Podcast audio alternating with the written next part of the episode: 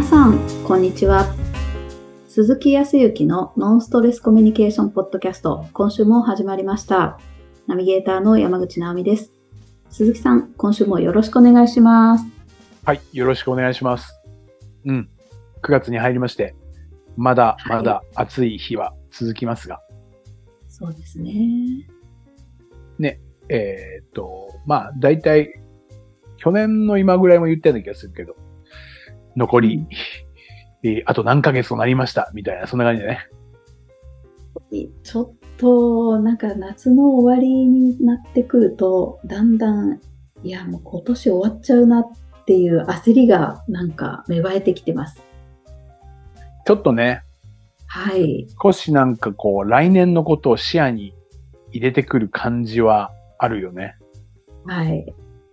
で、営業をして、まあ今も半ば営業はしているんだけど、うんと、研修の会社の営業であるとか、何か大きい商品を販売するときに、えっ、と、いわゆる B2B とか、いわゆる企業さんに提案するときって、それも今すぐ買ってもらうのではなくて、大きいお金ってき企業さんの場合は予算を組むじゃん。はい。予算が決まって、予算を上に上げて臨機を通して決めて予算作って来年使うわけじゃん。っうんうん。ていうことは今のうちに話を煮詰めていて予算をちゃんと年末の予算会議の時に予算に上げてもらってそれが通って来年の春ぐらいにはよ実行ができるような形ってやっぱり計画的にこうやらないとねそうですね。そんなことやってたから、もうだんだん来年の話をしないとなとかって思ってくる時期。ああ、そっか。そう、やっぱり予算取ってもらわないと、急にうん課題があるからこれをなんとかってすごい緊急性があれば、すぐ動くかもしれないけど、だいたい上で臨機をと取るとか、決済うんを取るとかって、ですよね。そのためにやっぱ予算っていうものが必ずあるから、うん。このぐらいからやっぱり動き始めて、ちょっとそわそわしてくるよね。そうですよね。うん。でもそうすると、そう、でもまあ今の話だったらそうだなまあ、直美さんもしてるんだとは思いますけど、こう、ちょっと早めに来年の目標とか、来年のこう、目標というかターゲットとかね、はい何、何をこうする、何を実現するみたいなものをやっぱりそろそろ決めていかなきゃいけないとか。やっぱり、そうですよね。なんか、焦ってきました。いや、そうね最近、そうなんですよ。あの、アイドルが、なんか、書いたことによって、こう、自分の夢が叶ってったっていう話を聞いて、で、余計に多分今焦ってるんですけど、ああ、もう今年終わっちゃうって思った時に、やってないから焦るんでしょうね。書けばいいんでしょうけど。はあはあはあ、書き出すね。はい。まあそうね。書き出すことで意識に、意識に、本当の意識に落ちていくような気はするんだよね。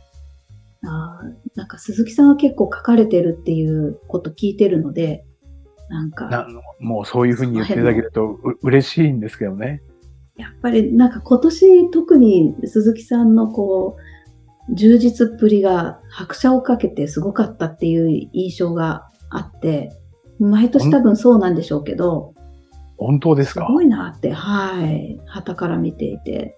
まあ充実。うん、まあそうね。5年、あーと5年前とか、さらには10年前ぐらいに比べたら、確かに、うん、充実感とか、そういうものは確かにあるだろうね。うーん。10年前は充実感より悲壮感の方があったからね。大丈夫かな、えー大丈夫かな？とかはいそれで、この9月とか10月になってくると、残りが3ヶ月、4ヶ月になると、どんどん悲壮感なんだよね。あ、そうですか。そう。で、うん何よりも、今、直美さんは、書くことを、こうやっているっていう、もう確かに、昔に比べたら、断然やってるとは自分でも思いますけど、そもそ、そもそも、あ、そういえば、先週の話は宿題の話だったけど、宿題もそうだけど、日記とかも書くのは大嫌い。ああ、そうなんですね。書くの読むのとかってな、本当に何が嫌いって言って書くの読むのって、もう、今でも多分ベストいくつかに出てくると思うよ。え えー、すごい意外ですね。なんかそれでも書かれてますもんね。あ、そうね。まあ、じゃあなぜ書いてるんですかって言ったら、やっぱ書くことで自分が変わっていくとか、あの、書くことによっていいことがあるからだよね。あ多分いい、いいこと何もなかったら書かないし、書くのめんどくさいし。で、まあ、ポッドキャストで言うことじゃないんだけど、この前もある方に言われてるんだけどさ、あの、僕は皆さんの前で講座とか勉強会とかセミナーとかするから、ホワイトボードにやっぱり書くっていうことをできるだけ率先してやるようにするの。そうする、書くのね。はい。ホワイトボードがないとなんかこう、うまく進まなかったりもするから、ホワイトボードってあるんだけど、書くんだけど、うん、まあそもそも子供の頃から書くのが嫌いだったからさ、はい、あの、漢字の書き順書き順とか めちゃくちゃなんだよ。それを指摘されたの。へえ。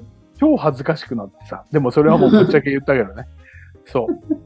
あの、心っていう漢字を書く、書いたんだけど、うん。でもね、その人も気使ってくれたの。鈴木先生の心の書き方って、ものすごく印象的でしたって言って、とんでもない書き方をするらしくて。それすらも分かってないんだけど、え、そうなんだみたいな。へー。それもなんか左から右に行くとか、右から左に行くんじゃなくて、なんか右行って左に行って、左右とかなんか変な書き方をするらしいんだよね。自分でも 未だに説明できないんだけど、無意識にやってるから。へそのぐらい漢字の書き順がわからないぐらい、もう超書くのは嫌いだったよ。うーん。だけど書くことによってね、結構いいことはある。あ、ねえ、そうやって伺ったので、なんか、あ、やんなきゃいけないんだろうなって、でもなんかちょっと何から始めればいいのかもわかんないですし、いまいち続く気がしないんですよね。あの、散々鈴木さんにもやるといいって言われていても、気づくと終わってるみたいなことがあって、でも、この前のそうお話も、やっぱり書いて叶えていったっていうお話を聞いたり、あの、鈴木さんから以前もマンダラチャートが、あの、うんうん、叶ったとかなんとかっていうお話聞いた時には、やっぱりすごいことなんだなって思ったんですけど。うん。そうね。はい。焦りますね。そう。だからこう、なんていうかな。実感するとやっぱり続けるんだと思うけど、実感するまでがね、変わっていったりとか、はい、いいことがあったって実感するまでは、ちょっとした時間差っていうかタイムラグっていうか、そこまではあるじゃない？はい。で、だから、うんと、僕がこういろいろと講座とかをさせていただいている中でも、よく書くことの重要性とか、書いたら絶対変わるからとか、って言って、その、毎日振り返り、一日あったことを振り返っていきましょうみたいな振り返りシートっていいですねって言うけど、大体、こう、数週間とか、だんだん書く頻度が少なくなっていって、やっぱり人間って元に戻るんだよね。元に戻ろうとしようとする脳みそがあるのよ。脳みそが。はい。変えると大変だよ。未知なところだから、人間って、ま、うん、守りに入るから、新しいことを拒むんですよ、はい、思考が。うんうん。っていう性質は持ってるらしいのね。はい。科学的にも心理学的にもそういう性質を脳が持っているんだって。うんうん、ただ僕はそこは細かくはわかんないし、なぜそうなさせるのかとかって言ったら、まあ、自分を守るために新しいことをできるだけさせないように脳が働くっていうこと自体は間違いないみたいなのね。うんうん、っていうことはもう脳と、脳みそと自分を分離させなきゃいけないわけですよ。おはい。実は自分はこうなりたいっていうのはどちらかというと脳みそというよりか気持ちの部分だから、はい。ちょっと違うところなんだよね。思考というところではあるんだろうけど、違う部分だと思うんだよね。その脳みその部分でも。ああ、はい。うん。だからもう脳みそ、自分の脳みそがそう考えていて、うん。本当は変わりたいって思っていたり、本当はねこういうことを実現したいとか、もっと幸せになりたいって思っているのと、思考が、いやいやいやいや、もうそう、今のままでいいから、もう新しいことして大変なことになったらどうするのみたいなのとの、あ心とあ頭のせめぎ合いみたいなことをしてるわけですよ。あ、ありますね。いや、そんなの無理でしょうって頭の片隅で思ってたりしますもんね。そうそう。だから脳みその部分なのか、簡単にもっと簡単に言ったら心と頭なのかわからないけど、うんそこの部分って必ずいくつかのものが分離して自分の中にあるはずなんだよね。はい。だそこをやっぱりこう、いそこも分からなきゃいけないとは思うんだけど、だから、不快には思ってるんだけど、これ続けていったらなんか、心地よくなるなっていうふうに思って、まあ本当に1ヶ月でも3ヶ月でも続けていくと何か変化つかむんですよ。そこまではちょっと脳みそはそう言ってるけど、うん。ちょっとやっとくかっていう、なんかそういううん覚悟は必要だよね。うん。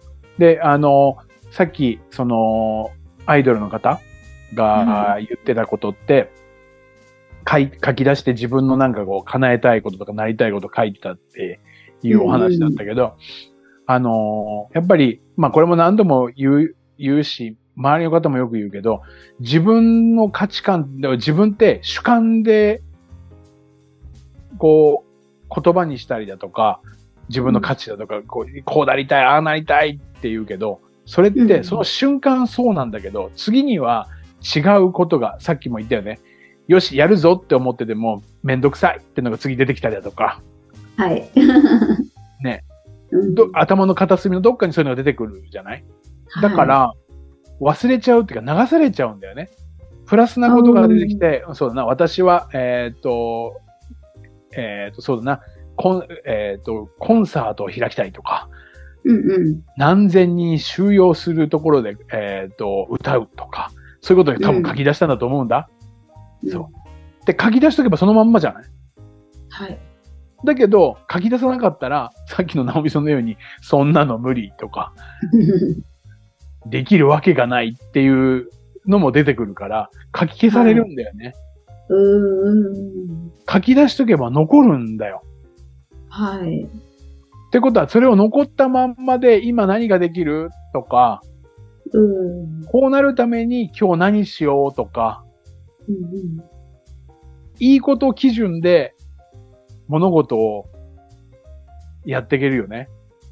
なるほど。目標があってアイドルで、まあ、そうね、有名になるとかメジャーになるっていう目的の中で、その、それでもっと実際にどうやったらそうなれるかとか、こういうことになってたいっていうかことがあったら、まあ、いわゆる、そうだな、ビジネスの世界で言ったら、あと、実際の行動だったらトゥードゥーリストね。ああ、はい。あれも書くことによって、チェックしていくわけじゃない。ああ。うん。そういうような書き出すこと。だけど、まあ、トゥードゥーリストってやらなきゃいけないっていうちょっと義務感だからなかなかチェック入っていけないっていう、そっか。そう、はい思考的な部分もあるけど、それによって、トゥードゥーリストって書くじゃない？あれ、トゥードゥーリストって皆さんどう使っていくかわかんないけど、や、やらなきゃいけないこと、やるべきことって書いてあるじゃない？あれ、はい結構す、僕ね、進まなかったんだよ、トゥードゥーリストって。ええー。あれ何かって言ったら、やることだけしか書いてないから。うん。あ何かって、そそれをやった後のゴールっていうものはないから、ただ苦しいだけになっちゃうから。ああ、そっかそっか。ちょっとなんか楽しみもちょっと全然見えないし、それだと苦しいですね、確かに。そう。このトゥードゥーリストが消えることも全部また次に出てくるし、次に出てくるんだけど、これを一個一個消していったら最終的にゴールでこうなれるから、なれるっていうことを決めておけば、比較的トゥードゥってできるはずだ。書き出して。へえ。となれば、やっぱりなりたいこととか何でも、とりあえずネガティブなことならネガティブでもいいんだよ。ネガティブを消していくっていうためでもね。はい。今思っている自分ができないこと全部、なり、やりたいけどできないこと全部書いていこう。うん。で、どうするかって言ったら、一回でもできたら消していこう。ああ、できいいですね。できたじゃーんとか。あ、これも今日。だ掃除でも、うんと、そうだな、あと、窓の溝の掃除。いやいや、めんどくさいからできないよ。そういうの、そういうところが書いておく。それをちょっとでもやったら、おう、やったーって思うじゃない？なるほど。できないことリストでもいいし、逆に、えっ、と、なりたいことリストでも何でも書き出してみる。うん。それで、それを一つずつ達成すれば、どっちにしてもできないことが達成できれば心地よいでしょ？うんうん。できることが、やりたいことができたら、ナオミさんどう？あもう最高ですね。なんか、いようやく、こう、使えてたものが取れたっていう気持ちになります。だよね。っていうことは、はいや、なりたいっていうこと自体もささらに充実して心地よくなるでしょ？うん書き出すことによって、今のものを客観的に見れるから、今、今ネガティブなことも、今叶えたいポジティブなことも、はい。客観的に見えるから、そう思って今生きているから、それをどうこなしていこうかっていうことの意識っていうものが、ずーっと意識が目の前にあるじゃん。はい。うん。だから、ずっと意識を持ったままできるから、へえ、あ、そうなんだ。なんか、思ってることがあるから、意外ともう書いてあるようなもんだと思われそうだけど、そこちょっと違うんですね、じゃあ。そう、あのーいろんな分野では言うけど、書いて、え自分で言ってることっていうのはもう間違いない普遍であって、えっ、と、うんそれはこう、揺るがないものでもあるんだけど、でもはい一見、だからいろんな思考に邪魔される。周りから、うん周りからこう言われたっていうのが記憶に残ってて、でも、周りはやっぱりそんなの無理って親が言ったとか、うん。こんなことしちゃダメとかっていうのが残ってて、で、なるから邪魔をするものがあるんだよね。ああ、それがだからよ。そう。だからい、悪いことを、ええー変えようと思ってたとしたりだとか、こうなりたいっていう欲求みたいなものでもいいし、うん。時にはできていることでもいいんだけど、全部、その、その時その時に書くことは違うかもしれないけど、ここではもう何でもいいから、その一つ目的を決めたらそれに対して書き出してみるってことね。そうすると本当に客観的に見れるから、うん。それで、それをこなしていって、全部じゃないけど、これを仮に全部埋められたらとか、全部消去できたら、その先には、ちゃっちゃかちゃっちゃっちゃーじゃないけど、なんかし、もう、それ抽象的でもいいと思いますよ。うん。最高の人生が送れるとか、超幸せになっているとか、うん。ねその、さっき言ったマンダラチャートで言えば、あーと、大谷翔平君は、あの、それこそプロ野球選手とかメジャーリーガーとかっていうところだけど、うん必ずそこに行くようになっている。あそれを自分も今、あの、問いながら、鈴木できてるのかお前って言われて、何の説得力もないから、だから自ー分もそれをやっている。まあ、最高の人生っていうど真ん中が最高の人生だったら、これ死んでみないとわからないとか、最後にしかわからないけど、でも、一個一個消せていったときに、まだだな、まだだなと思うか、ほら、一個進んだ、一歩進んだって階段を一本ずつ登っているように。あそう。人生って山で例えられるじゃない？結構。あ。はい。やっぱり着実に一歩ずつ登っていくと、その山頂の今まで見たことのない景色とかって言ったところが見えたりとかして、すごい充実感とか爽快感とか幸せって思うわけじゃない？山と。人生でもそうなような気がする。はい。うんうん。そっかそっか。なので、うんと、今もう自分で実験して、まあ皆さんもだから何でもいいからとりあえず書き出してみて、うん。これに対して自分がどう感じるかどう思うか、うん。そこからスタートしてみて、1ヶ月でもいいので、ちょっとうん、こう、それを消していこうとか、はい。時には僕が今やっているのは、1年を通じて、えっ、と、どれだけ1年が充実してたかとか、幸せだったかっていうことを、誰よりも感じてやろうと思ってるわけですよ。おーいいですね。まあ、それは何かというと、本当に鈴木さん、自由で幸せそうですよねって言ってくれていて、もう本当に確かにその通りなんだけど、さらに自分がもっと充実するためにはっていうふうに考えたときに、いまだに書くのはめんどくさいんだけど、毎日自分でハッピーだったこととか、誰か、何かのおかげ、誰かのおかげでこういうことがあったから感謝するし、ハッピーだったしっていう自分の幸せに感じたことを一つと、うん。自分が何かその人とか、そのものとか、その状況に何か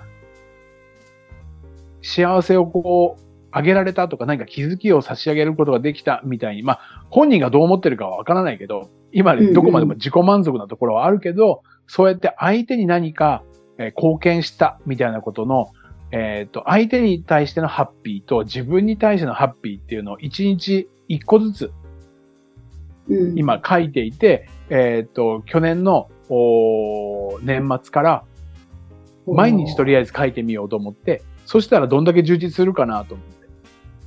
あ今やってすごい。すごい。お面白いよ。そうする、それで、そうすればさ、365日あると、365ハッピーなことがあるわけですよ。うんうんうん。ちっちゃいことだよ。はい。いやあのそそれこそすごいですね台風、台風だから野菜がないけど、なんかあるかなと思って、でも、たまにはやっぱり、青いものでレタス食べたいなと思ったら、レタスが1個余ってたハッピーとかね、ラッキーみたいな。うんうんうん。そういうことも書いてあります。書いてある。本当に書いてある。あ、すごい。へえ。そうそうしたら、なんかもっと充実するんじゃないか。誰よりも、で、多くの人は、僕がこういろいろとセッションだとかで皆さんとお話をしてるときに2週間に一度会う方たちが多いんだけど、この2週間なんかありました？って言うと、最初のうちね、多くの人は、いや、特に何もなかったですねって大体言う。そうですよね。うんうん。なんかありました？とか。いや、なんかいつもと変わらず何もなかったです っていう人が多い。うん。となれば、僕は言い方悪いけど、締めたもんで、僕は365日過ぎた時に、その人と会話をして、今年1年間どうでした？って言ったら、まあまあ、なんかあっという間で、かもなく不可もなくですね、とか。で、なんか、その中でもなんかいいことはありました？うーんって結構考えて、まあこれかなって1個出てくるわけじゃない？はい。ね。僕は365持ってるわけですよ。そういうことですよね。まあ確かに忘れてるから、その書いたことを見出せ、見、見、見返せば、あ、こんなに、これもあったな、あ、こんなこともあった。ちっちゃいけどこんなこともあったなってなるじゃない？これだけでも全然人生は変わってくるというふうに僕は踏んでるんです。まだ、完全な実感じゃないけど。はい。なので皆さんもそうすれば、絶対もっともっと今までって何気なく過ごしてきたことだけど、すごく幸せな一年だし、幸せな一日だしってなったら、もっともっと感覚が変わってくると思うんだよね。うんせめて、そんなこともあって、3ヶ月ぐらいね、はい。やってもらったらいいんじゃないかなと思うんで、これを聞いて、いや、やっていただいてる方もいるのよ。うんうん。なので、そこら辺をちょっと意識して、僕はもう本当に簡単なことしか書いてないけど、それで客観的に1年後見れるじゃない。はい。うん。そうするとやっぱり変わってくる。ああ、わかりました。やります。ぜひぜひ、もうもう。はい。まずは3ヶ月、もう今年、あの、うんね、9月になったので、10、11、12と、そこまでは、なんとかやってみます。そうですね。それで、そのやり終わった後に見返して、それで何を実感するかっていうのは、やってみた人しかわかんないね。おーうん。だからやってみてね、いい経験になると思います。僕は、根っこから言うと、はい本当にさっきも言ったように嫌いだし、漢字もわかんないし、なんだけど、今思い起こせば、えー当時、えっ、と、妻がね、うん。妻が実はね、3年日記とか5年日記をつけたんですよ。へー。まあ、え、す、す、偉いなと思って、俺にはできないなとかって思ったけど、彼女が書き終わった後に、それで3年日記とか5年日記書き終わった後に、うん。子供が生まれてから苦労したこととかも、僕に対する感情的に僕の悪口ばっかり書いてんだよね、よくね。本当だけど、それを見返して、私って3年前ってこういう風に同じ日思ってたんだとか、うん。3年前の、あ、5年前の誕生日ってこういうことしてもらったの忘れてたけど、あ、こんなような嬉しいっていう風に思ってたんだとか、何か満足げに読み返してるんだよね。へー。あ、だからそれだけでもいいことだけじゃなくて悪いことも書いてんだけど、充実してる感じを取れたんだよね。うんうんうん。で、まあ、直接は聞いてないけど、多分書いてて何か間違いなく変化があったと思う。これはね、やった人じゃなきゃわかんない。あだからせめて、そうね、一週間じゃ変わんないね。3ヶ月ぐらいね。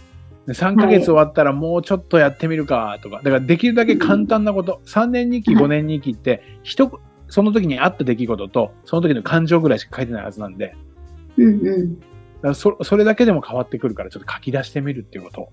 今日は書き出すというお話、ありがとうございました。言っていただいたから。いや。そんな話になりましたた。ぜひちょっとお試しあって、はい。